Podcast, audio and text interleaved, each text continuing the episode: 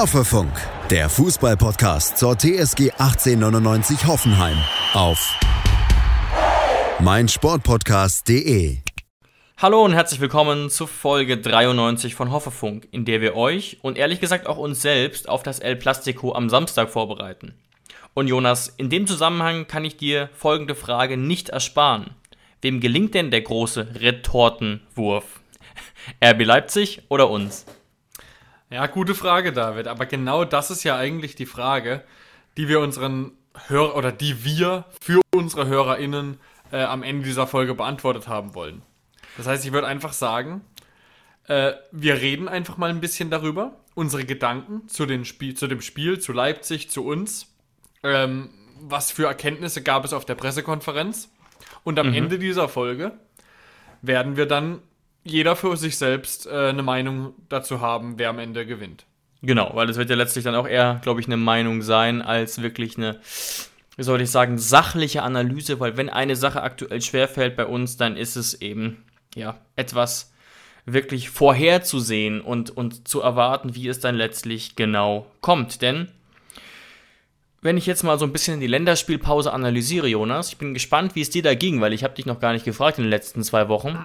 Ich habe mich in den letzten zwei Wochen, außer heute zur Vorbereitung auf diese Podcast-Folge, gar nicht mit Fußball beschäftigt. Ich mich auch sehr wenig. Tatsächlich, ja. Ähm, ich glaube, ich habe die erste Halbzeit von Deutschland gesehen. Gegen, gegen wen haben sie da gespielt? Gegen Liechtenstein? War das eine Spiel gegen Liechtenstein? Mhm. Ich glaube, ja. Ich habe, guck mal, ich habe sogar die erste Halbzeit gesehen und weiß schon nicht mehr, wer der Gegner war, weil es so uninteressant ist. Also ich habe auf jeden Fall das Spiel gesehen, vielleicht hast du das ja mitbekommen, wo schon in der neunten Minute Goretzka mit diesem äh, Karate-Kit Tritt ähm, außer Gefecht gesetzt wurde. Und dann gab es Elfmeter und rote Karte für Liechtenstein mhm. und dann war das Spiel eigentlich komplett durch. Am Ende ging es irgendwie 9-0 aus. Ich habe es ähm, mitbekommen, aber ich habe nicht mal den Karate-Kick gesehen, was ich damit einfach nur zeigen will. Also dieses Bochum-Spiel hat mich, glaube ich, so ein kleines bisschen in so ein Fußballloch befördert, gar nicht unbedingt nur aus Frust, aber ja, vielleicht doch. Ich weiß nicht ganz genau, aber so eine Mischung aus Enttäuschung, Frust, Niedergeschlagenheit, dass ich mir dachte, ja. Und es sind ja auch ein paar Sachen passiert. David Raum hat zum Beispiel wieder durchgespielt. Ja. Ähm, und auch sonst. Gab ja auch zum Beispiel aus, aus Hoffenheimer Sicht gab es ein ziemlich interessantes Spiel. Es gab ja auch Österreich gegen Israel. Mhm, hat genau, Österreich 4 genau. zu 2 gewonnen. Allerdings auch nicht so überraschend, ne? Also da war nee, Österreich natürlich auch, der Favorit. Auch nur Grillo und äh, Dabur gespielt. Ich meine, Baumi äh, fällt ja sogar aus. Ich meine, da werden wir gleich noch ein bisschen genauer darauf eingehen. Oh ja, oh ja. Aha, das kann ich schon mal vorwegnehmen. Also Baumi wird gegen Leipzig fehlen, das ist schon klar. Bei ihm ist wieder eine Verletzung aufgegangen in der Nationalmannschaft, die er schon mal hatte, muskulär. Ähm, und auch Posch hat nicht gespielt. Das heißt, es war wirklich Grillitsch gegen Dabur und klar, Österreich hat dann am Ende doch die bessere Mannschaft, hat sich durchgesetzt. Exakt. Und um das Ganze mal versuchen, so ein bisschen in eine positive Richtung zu drehen, denn wir haben uns in der letzten Folge ja ziemlich viel aufgeregt. Wer Lust hat, noch mal ein bisschen sich mit uns zusammen quasi über das Bochum-Spiel aufzuregen, kann gerne noch mal in Folge 92 äh, reinhören. Aber wir versuchen es jetzt natürlich ein kleines bisschen positiver und deswegen, Jonas, ich weiß nicht, ob du es ein bisschen verfolgt hast. Wie gesagt, ich habe es heute erst recherchiert wer waren denn unsere Gewinner der Länderspielpause? Denn so viel ist eigentlich nicht passiert. Einige haben wenig gespielt oder unauffällig gespielt, aber es gab mehr oder weniger eigentlich wieder zwei kleinere Gewinner. Kleinere Gewinner. Ja, ich frage mich immer, kann es in der Länderspielpause überhaupt Gewinner geben? Also kommt jemand von der Länderspielpause zurück und trifft zum Beispiel für sein Land und Sebastian Hoeneß registriert es oder er nimmt diesen Schwung wirklich mit zu, äh, zum Verein? Das weißt ist eine andere Debatte. Also das, das ja. weiß ich nicht. Das, aber ich würde Also du willst so sagen, es gab auf jeden Fall wieder zwei Kandidaten, die in der Nation, also während der Länderspielpause gut gespielt haben. Ja, und wen hast du da im, im Sinn? Stiller. Stimmt, Stiller hat auch nicht schlecht gespielt. Mhm. Ansonsten weiß ich jetzt nicht, wenn du. Hat vielleicht jemand getroffen von uns? Ja, genau. Und das, wie gesagt, ich musste es selbst recherchieren. Ich habe erst heute ah, wieder. Warte, ich habe was gelesen. Hat Kramaric nicht ein extrem gutes Spiel gemacht? Mhm, richtig, ich genau. Ich glaube, der hat doch drei Vorlagen gegeben und ein Tor geschossen. Exakt. Also der Gewinner, wenig überraschend, ähm, der Länderspielpause ist definitiv Andrej Kramaric mit mhm. einem Tor. Ähm, und drei Vorlagen in zwei Spielen und zwar alle im gleichen. Gegen Malta war das. Da hat Ja. er vier Torbeteiligungen, hat gegen Russland dann auch nochmal gespielt. Da etwas unauffälliger, aber auch 1 zu 0 gewonnen. Also André auf jeden Fall da der Gewinner ähm, in rund 120 Minuten. Ähm, vier Torbeteiligungen habe ich natürlich.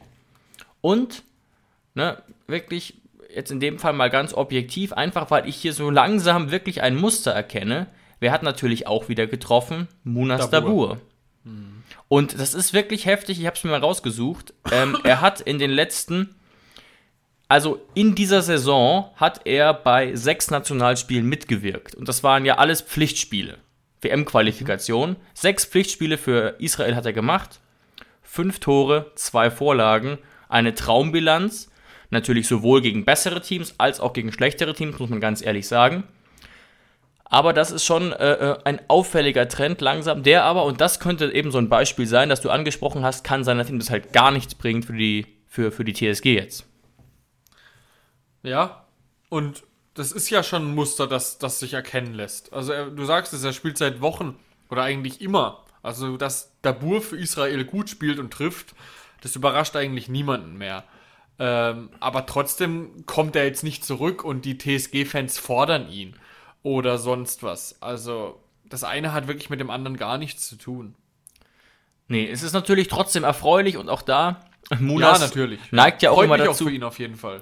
Klar, Munas neigt ja auch immer dazu, seine Tore in der Insta-Story zu posten und so werde ich dann immer so ein bisschen drauf auffällig und ich weiß nicht, Jonas, ob du es gesehen hast. Ja. Ein, eine Lupfer-Vorlage aus dem 16er für seinen Sturmpartner. Ich habe gedacht, ist das ein Trainingsspiel? Klar, es waren auch nur die Färöerinseln, aber was ja gegen die Färöerinseln auch entstanden ist, war dieses legendäre Interview von Rudi Völler. Jonas, ich weiß nicht, ob du dich erinnerst, wo er Waldemar Hartmann beleidigt, wo sie, glaube ich, 0-0 gespielt haben gegen Färöer. Also muss man auch erstmal treffen da. Ähm, weißt du, wovon ich spreche? Mhm, ja, habe ich schon gesehen.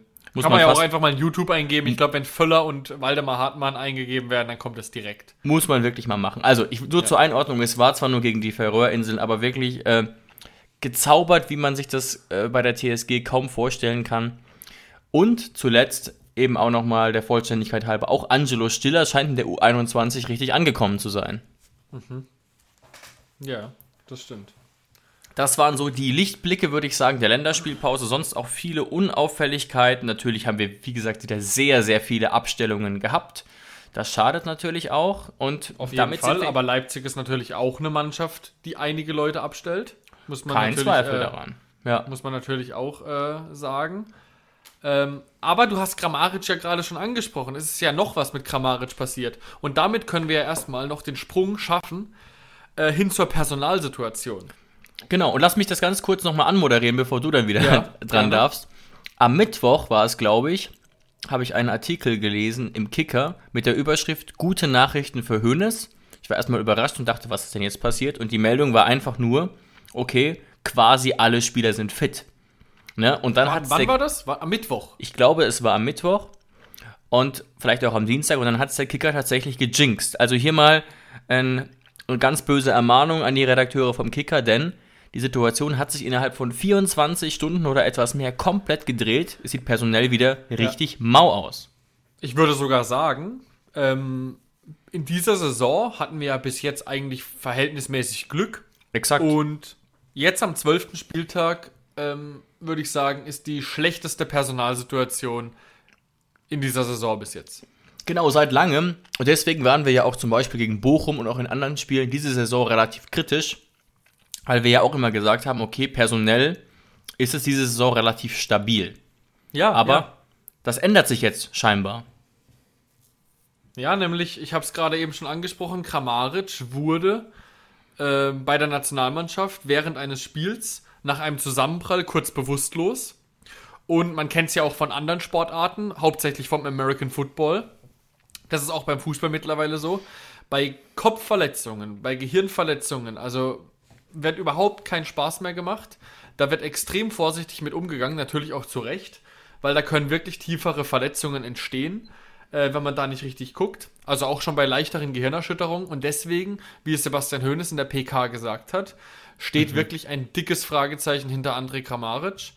ähm, weil er eben noch einige Protokolle, hat er es genannt, durchlaufen muss, um eben aus, damit eben ausgeschlossen werden kann, dass er äh, noch eine Kopfverletzung hat. Und erst dann wär, wür, würde er freigestellt werden für das Spiel gegen Leipzig. Exakt, klang also eher nach einem Nein. Und da muss man auch mal ehrlich sagen, da gab es jetzt neulich auch schon äh, Sondersendungen, zum Beispiel vom äh, ZDF Sportstudio auf YouTube. Mainzer Keller heißt das Format, nur um Kopfverletzungen und dass damit immer noch eigentlich sehr, sehr mittelmäßig umgegangen wird. Weißt du nämlich, was die Vorgeschichte ist von dieser Kopfverletzung? Ich weiß nicht, ob es gesagt wurde bei der PK.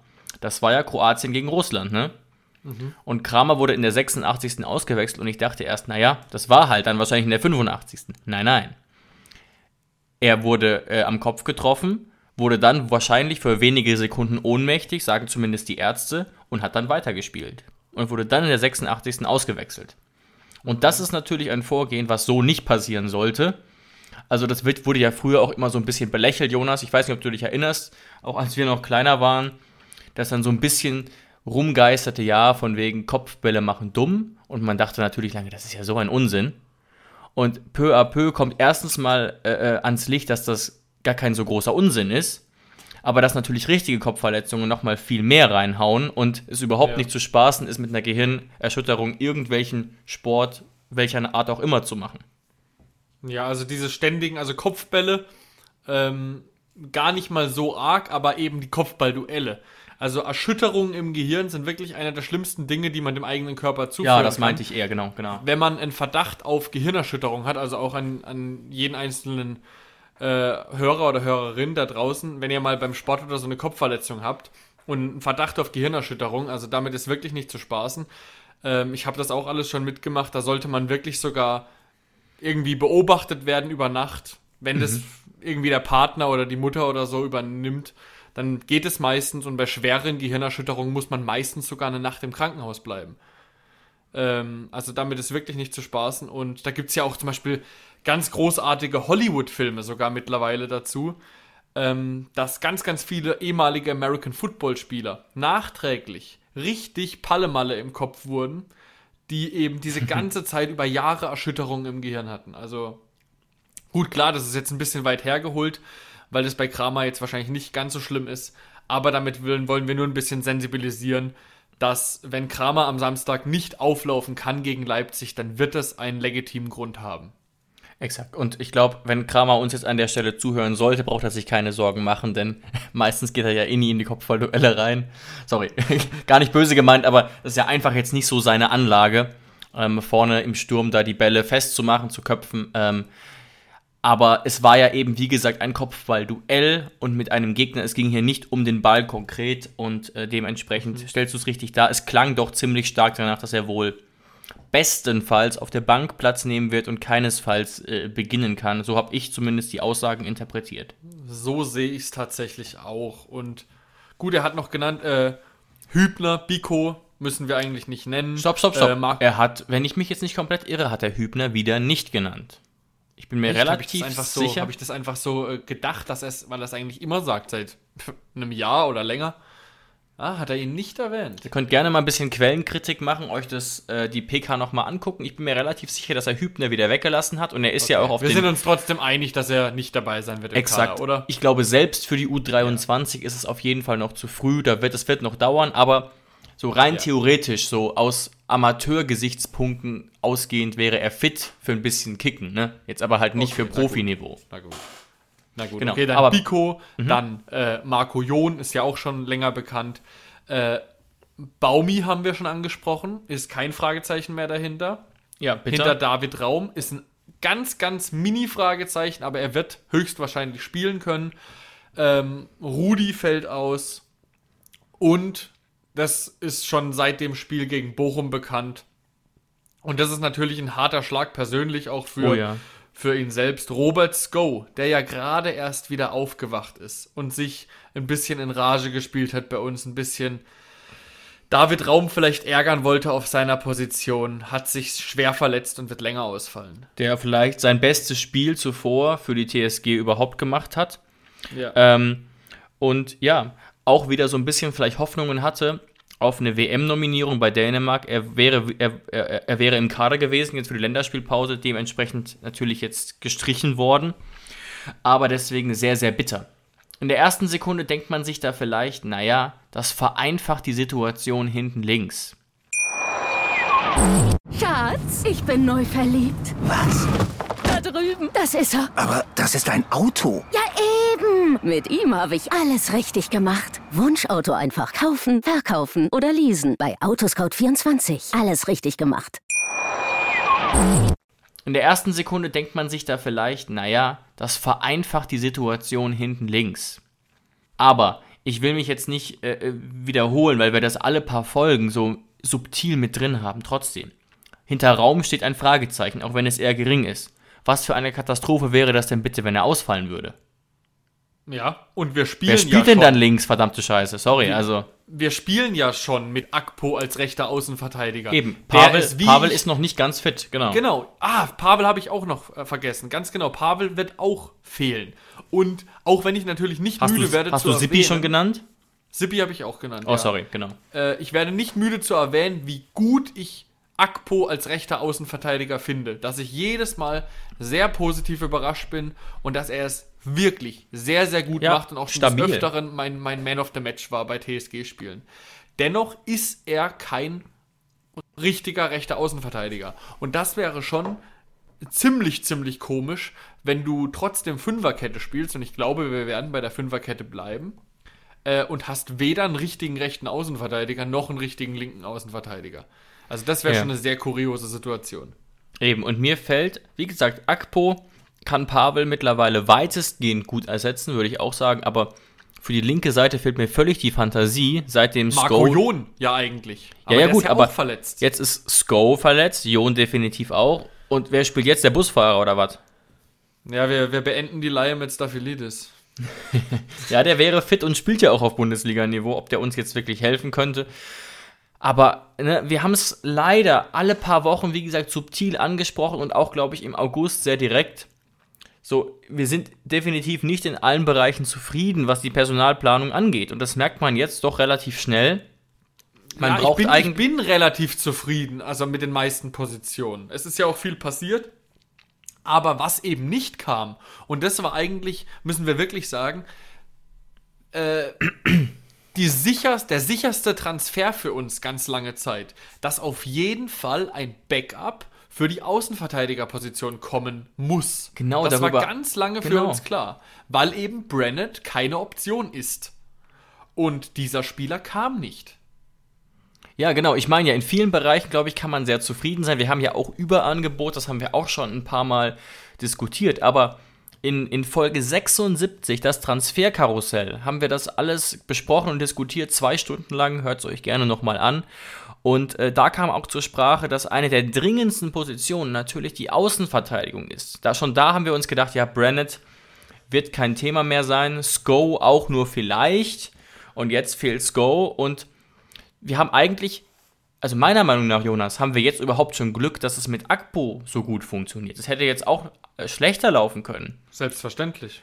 Und jetzt müssen wir links auch nochmal improvisieren. Und Jon, der das ja wirklich in einigen Spielen auch überraschend gut gemacht hat, ist jetzt auch langfristig verletzt. Also ich bin wirklich so ein bisschen ratlos, ähm, weil die Saison ist noch lang und jetzt irgendwie so ein David Raum, der angeschlagen ist, da 90 Minuten durchrennen zu lassen. Pff, Ja, ja. Und das, die Frage ist ja auch immer, die, der, der Mann, den, der dann reingeschmissen wird, verändert der dein Spiel? Und wenn derjenige dein Spiel verändert, dann hast du ein Problem. Und ich muss Gott sei Dank sagen, dass ich finde, dass wenn du Akpo reinschmeißt für Pavel, dass das das Spiel nicht massiv verändert. Aber stell dir mal vor, du würdest da einen Rudi als rechter Außenverteidiger oder als linker Außenverteidiger ja. äh, spielen lassen müssen. Dass sowas verändert dein Spiel.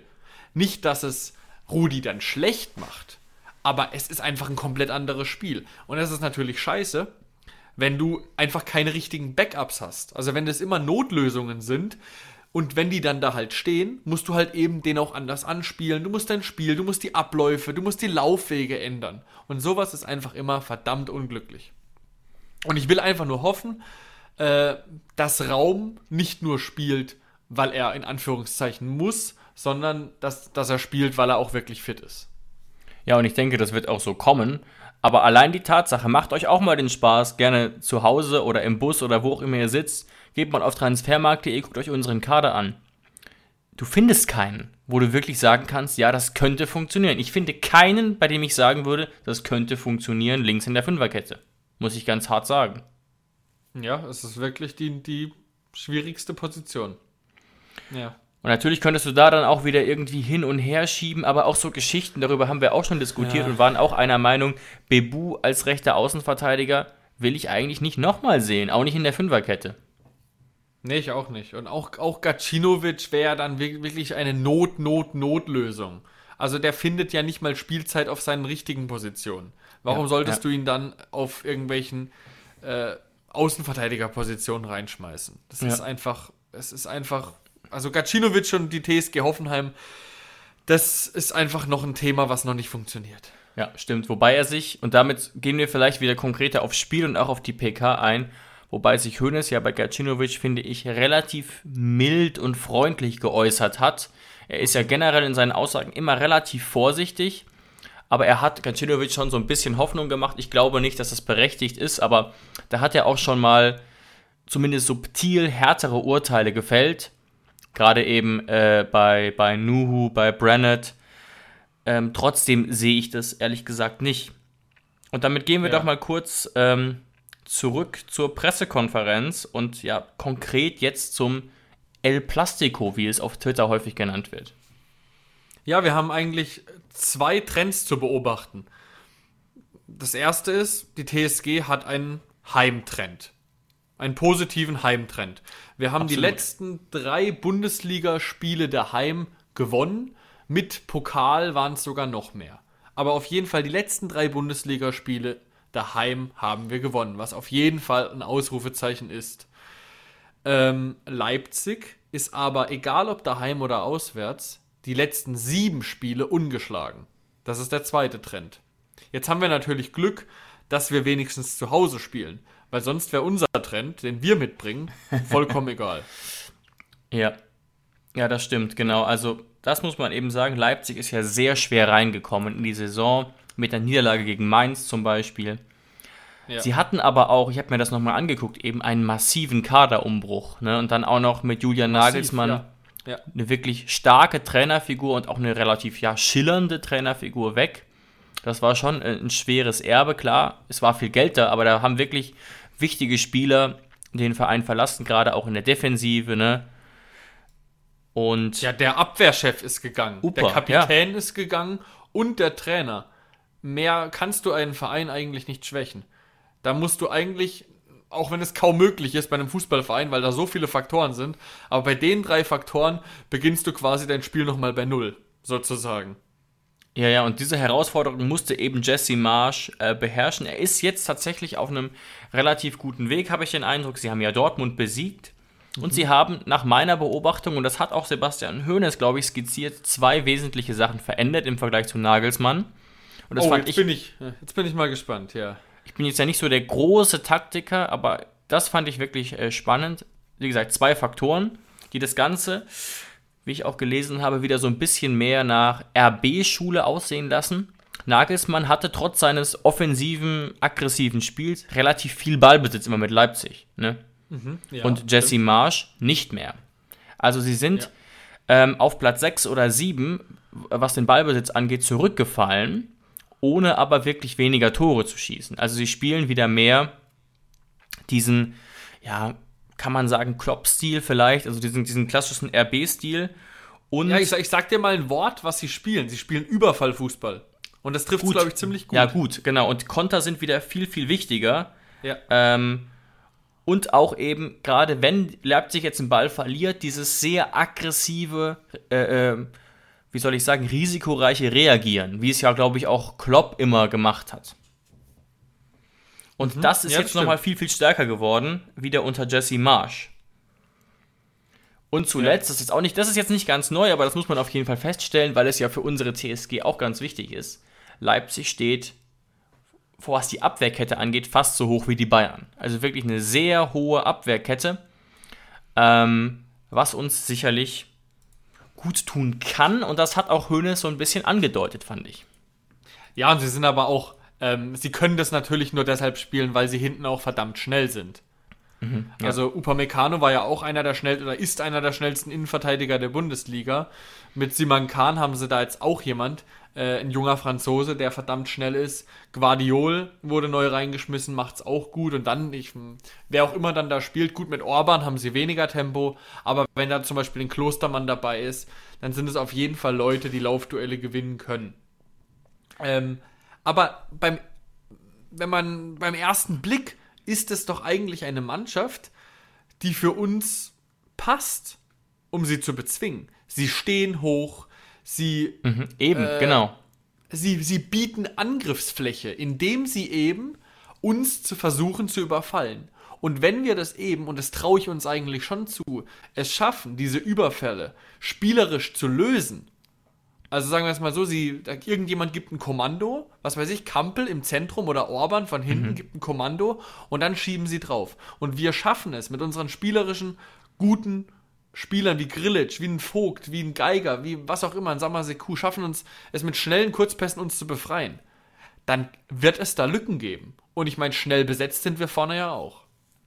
Ja, genau. Und ähm, das macht es tatsächlich interessant. Hoeneß hat dazu auch gesagt, und das muss man leider wieder so sagen. Ich glaube, wir haben das meistens auch vor dem RB-Spiel gesagt. Ähm, auch wenn es weh tut zu sagen, natürlich ist RB der Favorit. Ra äh, äh, Ja, Rasenballsport. Leipzig, wie sie sich nennen, haben sich einen Kader von, im, im Wert von 500 Millionen geleistet. Das ist doppelt so viel, mehr als doppelt so viel, wie unser Kader wert ist. Und dementsprechend sagt Hoeneß auch, ähm, wir wollen für die Überraschung sorgen und wollen gewinnen. Das sind immerhin mal relativ forsche Worte für seine Verhältnisse. Ja. Und jetzt habe ich noch mal äh, ein, ein Fun Fact für dich.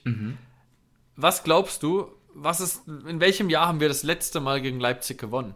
Ja, ich habe es leider nachgeguckt. Ich habe Ach, es äh, Kacke. nicht, nicht mehr ganz auswendig im Kopf, aber ich habe die Bilanz nämlich raussuchen wollen und habe gedacht, ach du Scheiße. Also unsere Bilanz Bilanz, muss man sagen, ist wirklich mies. Wo habe ich sie mir aufgeschrieben? Hier, zwei Siege aus elf Spielen, ähm, einen Punkteschnitt von deutlich unter 1. Also wir haben aus elf Spielen nur neun Punkte geholt.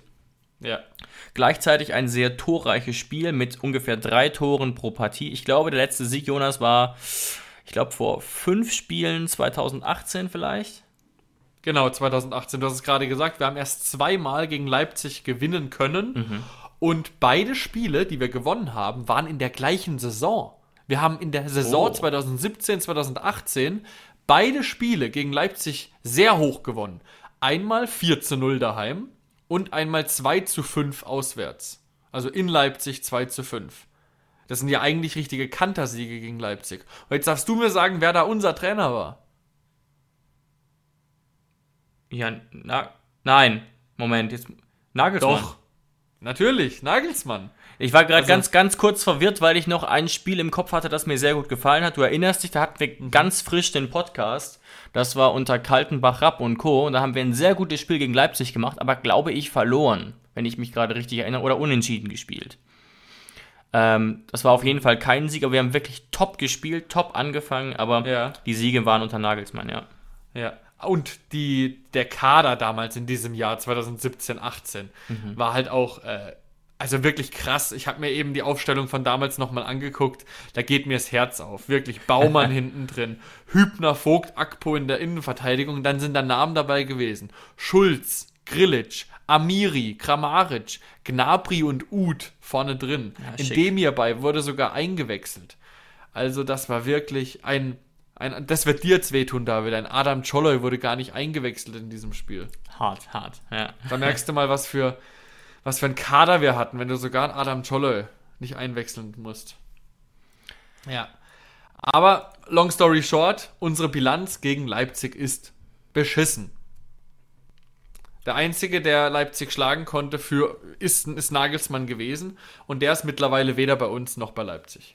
Aber eben die Bilanz darf man, glaube ich, wirklich nicht so hoch hängen, weil es bei Leipzig eben wirklich diesen großen Umbruch gab mit Jesse Marsch, aber auch Ja. mit den Einzelspielern. Wie gesagt, bei uns nicht so wirklich, aber das kann vielleicht in dem Zusammenhang ein Vorteil sein. Und auch RB Leipzig, habe ich eben, glaube ich, noch nicht erwähnt, muss auf einige Spieler verzichten. Halstenberg fehlt, Tyler Adams fehlt, Leimer fehlt, Choboschlei fehlt, Orban ist zum Beispiel gerade erst wieder ins Mhm. Training eingestiegen, also da liegt auch so ein bisschen was im Argen, auch bei, ach, den Namen kann ich mir nie merken, äh, Guardiol, da ist auch noch nicht so ganz sicher, also Okay, das würde, das sind Stammspieler eigentlich. und, die, die ach so, Jonas, sind. das Wichtigste habe ich jetzt sogar vergessen. Der formstärkste Spieler fällt auch aus. Das ist, ähm, Ein Kunku. nee, Jesse Marsch hat gesagt, das ist die schlimmste Nachricht für uns, was auch immer das genau heißen soll. In den letzten Spielen hat er fast immer getroffen. Josef Paulsen. Paulsen fällt wochenlang aus, ja. Oh, David. Diese Information, ich wusste sie nicht, passt perfekt zu meiner letzten Information, die ich dir noch sagen wollte, die ich selbst recherchiert habe. Sehr, sehr schön. Das ist unfassbar interessant. Ich habe was beobachtet bei Leipzig.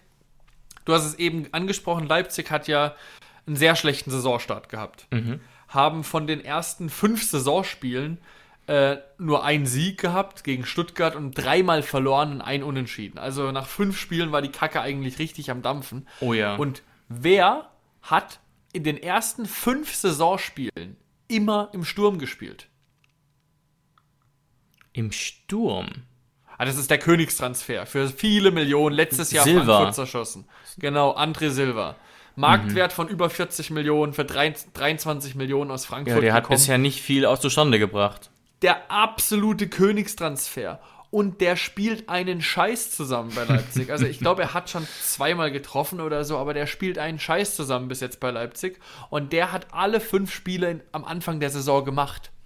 Und ab diesem Zeitpunkt wurde er auf die Bank gesetzt.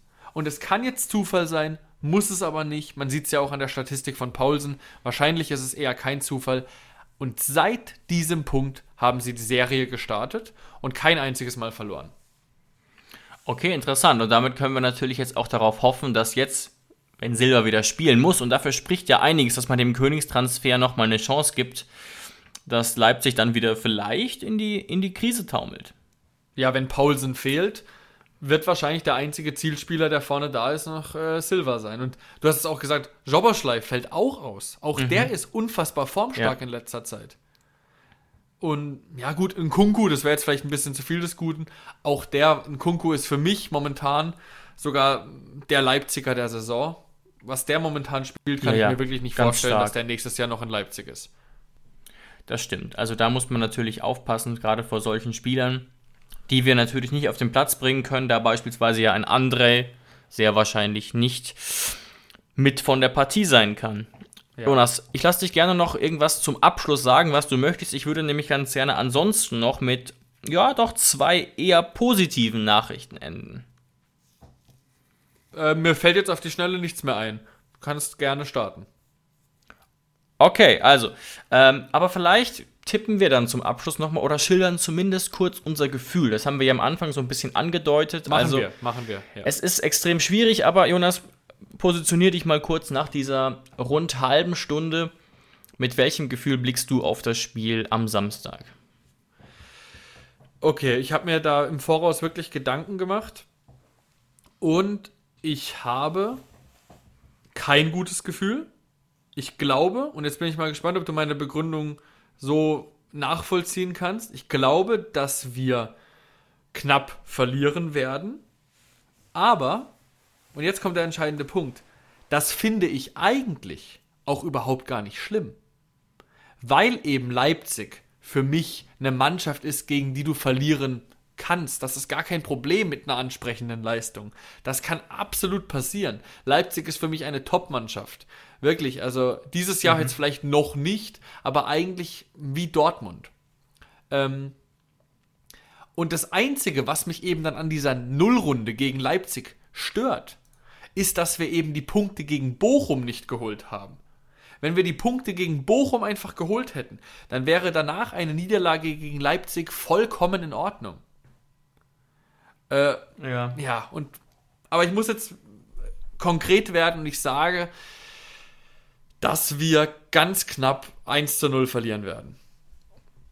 Okay, ähm, mein Gefühl, es ist eigentlich nur ein Gefühl, ist ein bisschen positiver, so wie ich unsere Mannschaft einschätze zumindest, was aber aktuell natürlich sehr schwer fällt. Ich glaube an ein gutes Spiel, was letztlich zu einem 2 zu 2 führen wird und damit letztlich sozusagen unseren Wellentrend eigentlich nur fortsetzt. Und damit, du sagst es ja, eigentlich sollte kein TSG-Fan äh, sauer über eine Niederlage sein. Aber die Punkte wurden halt auch an anderer Stelle nicht geholt. Und ich glaube, dass sich das jetzt erstmal weiter fortsetzt. Die große Unkonstanz unter Hönes. Und glaube an ein gutes Spiel und an ein Remis. Und danach sitzen wir nächste Woche wieder da und denken uns so, wenn wir so gegen Bochum gespielt hätten, hätten wir das locker 2-0 gewonnen. Und das ist auch das Problem, was du gerade ansprichst. Sollten wir gegen Leipzig verlieren, was passieren kann, da Ja. ist dann keiner sauer wirklich.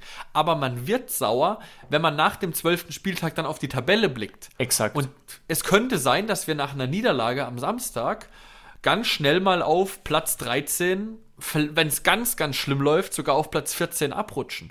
Also wenn wirklich alles gegen uns läuft. Und dann, Natürlich. mit Blick auf, der, auf die Tabelle, bist du natürlich auch nach einem guten Spiel gegen Leipzig bedient und hast keinen Bock mehr. Aber das liegt dann nicht daran, dass du gegen Leipzig verloren hast, sondern dass du einfach diese Punkte gegen Bielefeld liegen lässt, gegen Bochum liegen lässt, gegen Mainz liegen lässt. Und äh, daher kommt eigentlich mein Unmut. Ja, ganz genau so ist es. Und äh, diese allgemeinere Lage hat sich auch ähm, der neue Redakteur von uns bei Hoffe News äh, angeguckt und hat sozusagen fünf Thesen zur TSG rausgehauen, wo es aktuell so ein bisschen hapert. Und das finde ich sehr interessant. Guckt euch das nochmal an, wenn ihr euch mal ein bisschen allgemeiner damit beschäftigen wollt. Hoeneß wünscht sich jedenfalls, möchte ich zum Abschluss nochmal sagen, gegen Leipzig die Initialzündung. Und auf die warten wir ja alle schon länger. Und nicht nur dieses eine gute Spiel, sondern sozusagen der Beginn einer kleinen Serie. Und zwar zu Hause und auch Ja. auswärts. Ich glaube, kein TSG-Fan wird wirklich vor diesem Spiel sagen, ja, ich setze mal einen Fünfer auf oder gegen uns, weil das wirklich äh, aktuell kaum zu überblicken ist. Aber nächste Woche wird es sehr interessant. Und zwar natürlich auf negativer Seite, falls wir wirklich verlieren und dann 13., 14. sind. Weil dann sitzen wir hier mit einem ganz, ganz komischen Gefühl da und ähm, dann wird das auch schon wieder langsam eng für unseren Mann ähm, auf dem Trainerstuhl. Und wir sitzen dann nächste Woche da oder würden nächste Woche da sitzen und würden einen äh, eher schlechteren Tabellenplatz besprechen vor dem Spiel auswärts gegen Kräuter Fürth. Das ist dann ein Alles- Oh, oder wow, nichts wow, wow. Spiel. Also Ja. das ist also es ist traurig, aber dass man sagen muss, man braucht tabellarisch eigentlich Punkte gegen Leipzig. Das ist eine Situation, in die man sich eigentlich nicht bringen sollte. Sebastian Hoeneß hat abschließend auf der Pressekonferenz ja noch gesagt, er ist momentan nicht zufrieden mit der schwankenden Leistung seiner Mannschaft. Er hat aber das Gefühl, dass nur wenige Prozentpunkte fehlen, um diese Konstanz reinzubringen. Und wirklich, das kannst du mir glauben, ich wünsche es ihm komplett. Ich wünsche es ihm aus vollem Herzen, dass er die wenigen Prozentpunkte rauskitzeln kann und dass wir gemeinsam mit Sebastian Hoeneß die, Konstant, die Konstanz reinbringen in diese Mannschaft. Das wünsche ich mir wirklich. Genau, weil punktuell ist das alles noch sehr, sehr nah beieinander. Natürlich kann man auch sehr schnell wieder in die obere Tabellenhälfte reinrutschen. Und damit zum Abschluss nochmal meine zwei ja, positiven Fakten nach dieser kurzen ja, Sorgenberichterstattung, sage ich mal kurz. Punkt 1. Wir haben ja länger darüber diskutiert, vor zwei Folgen, was jetzt passiert im Zuge mit 2G. Gehen die Zuschauerzahlen nach oben, bleiben sie konstant, gehen sie vielleicht sogar weiter nach unten, weil manche sich nicht impfen lassen wollen in der Fanszene, konnte man ja nicht richtig sagen. Und wir können zumindest sehen, keine krasse Veränderung, allerdings habe ich mal den Taschenrechner angeschmissen und sehe 50% mehr Zuschauer als ähm, sonst im Durchschnitt. 13.000 statt 9.000 werden etwa erwartet. Das sind plus 50 Prozent, wenn ich mich jetzt nicht hart verrechnet habe. Ähm, und das ist zumindest schon mal ein guter Anfang, eben dafür, dass wir jetzt gegen Bochum sehr, sehr schwach gespielt haben. Ähm, und ich hoffe, dass diese Tendenz natürlich noch weiter nach oben geht. Und Ja. meine zweite abschließende News, Jonas, kannst du dich gleich noch gerne dazu äußern, falls du das überhaupt möchtest, wäre noch eine Aussage von Benjamin Hübner vor drei Tagen, der meinte, sein festes Ziel ist, 2021 noch ein Pflichtspiel zu machen. Und da, das, ähm, also das ist ein realistisches Ziel und das würde ihm natürlich sehr viel bedeuten. Das klingt doch schon mal sehr gut und damit kann man doch diese Folge eigentlich vielleicht so ein bisschen beschwingt verlassen. Das klingt wirklich sehr gut. Also das wünsche ich Benny wirklich, dass, das, dass er da sein Ziel erfüllt. Und was, was natürlich mit Blick auf die Zuschauer jetzt einfach in den nächsten Wochen zu beobachten ist, äh, liegt die Steigerung an 2G, dass sich einige Menschen jetzt sicherer fühlen als vorher, oder ist es halt, weil Leipzig ein Top-Gegner ist? Das ist natürlich die Frage, die man sich stellen muss, aber das werden wir natürlich in nächster Zeit dann beobachten können. So sieht's aus. Und damit vielen Dank euch fürs Einschalten. Viel Spaß euch am Samstag beim El Plastico und wir hören uns in einer Woche wieder. Ciao, ciao, macht's gut. Schatz, ich bin neu verliebt. Was? Da drüben. Das ist er. Aber das ist ein Auto. Ja, eben. Mit ihm habe ich alles richtig gemacht. Wunschauto einfach kaufen, verkaufen oder leasen. Bei Autoscout24. Alles richtig gemacht.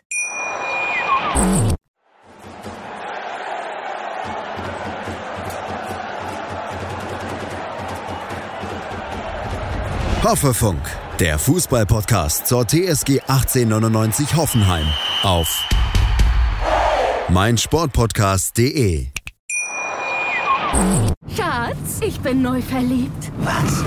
Da drüben. Das ist er. Aber das ist ein Auto. Ja, eben. Mit ihm habe ich alles richtig gemacht. Wunschauto einfach kaufen, verkaufen oder leasen. Bei Autoscout24. Alles richtig gemacht.